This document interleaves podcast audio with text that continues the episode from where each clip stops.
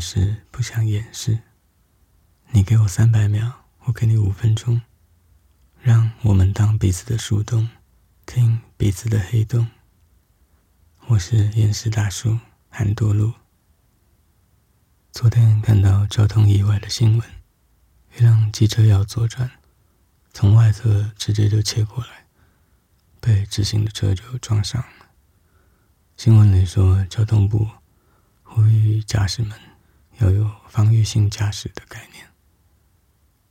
防御性驾驶听起来很像一种战术、一种策略，但说白了，就是当成当你在开车的时候，所有你看到的每个人、每辆车都会做出你意料外的举动。例如红灯的时候，行人突然冲出来，右侧的车没有打灯就左转过来，甚至打了右转灯。却突然左转，用这种风声鹤唳、草木皆兵、质疑一切的方式来开车，是最保险的方式。嗯，那在外走马路，在家走网路，网路上其实也很需要防御性驾驶这样的概念在网络上跟人互动，慢慢的才会知道。嗯有些人对同样的事情反应跟我们非常不一样。例如，有的时候看了别人的文章，在下面回复，但没有想到对方觉得我们在挑衅，然后就回呛了。嗯，你试着要解释，哎，我不是那个意思。但他可能接受，但就尴尬了；也可能他不接受，继续回呛。有时候更委屈的是。在自己的版面讲一些自己的心里话，结果某个人经过以后，从里面读到了他觉得很挑衅的事情，然后就留言呛你。那一样，你跟他解释我不是这意思，他接受了，可是尴尬了。那，他不接受就继续呛你。嗯，有的时候呢，心里面很难过，想要抒发。但是又不希望这么负面的情绪影响到回来看自己文章的朋友，所以可能写的比较轻描淡写一点。那平常就会有一些过度乐观的人，就会来说这没问题，这不用在意这种事情，小事。嗯，正面、开心、阳光，在心里面已经很难过，然后。已经设法压抑的时候，还要看到这样的回应，有时候真的会觉得更加的孤单，更加的失落。后来慢慢学到，原来别人会有这样的反应之后，就会开始启动防御性驾驶，想办法避免这些意外，像是在马路上开车的时候就。会刻意避开那种开很快的、离人家很近的，或者是晃来晃去可能快睡着的，然后做任何的动作，尽量不要让别人误会。在网络上也是一样，在写完文章按下送出之前，会先想一下：如果我是天底下毛最多的人，最难伺候的人。最容易误解别人的人，我会怎么样去断章取义，找出问题来借题发挥呢？如果找到了，就设法修饰它，修饰到嗯，看起来应该没有问题了吧？嗯，有点像美国总统在发表国情咨文的之前拟稿的慎重。嗯，有的时候很难免，真的很想发一些。负面的心里话的时候，也会设法想一下别人可能怎么样去误会呢？例如，觉得现在手上的工作卡在某个地方很不愉快，想要抒发，那就设法在文章里面提到是工作这件事，也不希望别人误会我们是不是家里不和谐有问题，感情出状况，或是别的健康有问题，各种方面。但如果暗示是工作，又怕现在其他案子里的客户跟伙伴，所以有时候可能甚至会这样写。啊，我想起以前接过的一个案子，曾经碰到什么样什么样的状况，用这样的方式去写，让所有现在正在合作的伙伴、客户们不要误会。想想真的是费了很大的功夫呢。网络上的防御性假释。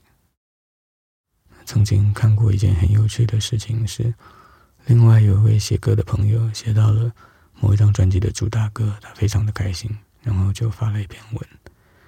结果有一位他的朋友就在下面写：“哇，你唱的一定比这位歌手好听很多，好想听你的 demo。”我们大家看了都傻眼了，就你没有想到唱片公司的人会来看，歌手自己会来看。看到这样的说法，作何感想呢？这位写歌的朋友也设法回复他的朋友，用各种方式想要把这个说法圆掉。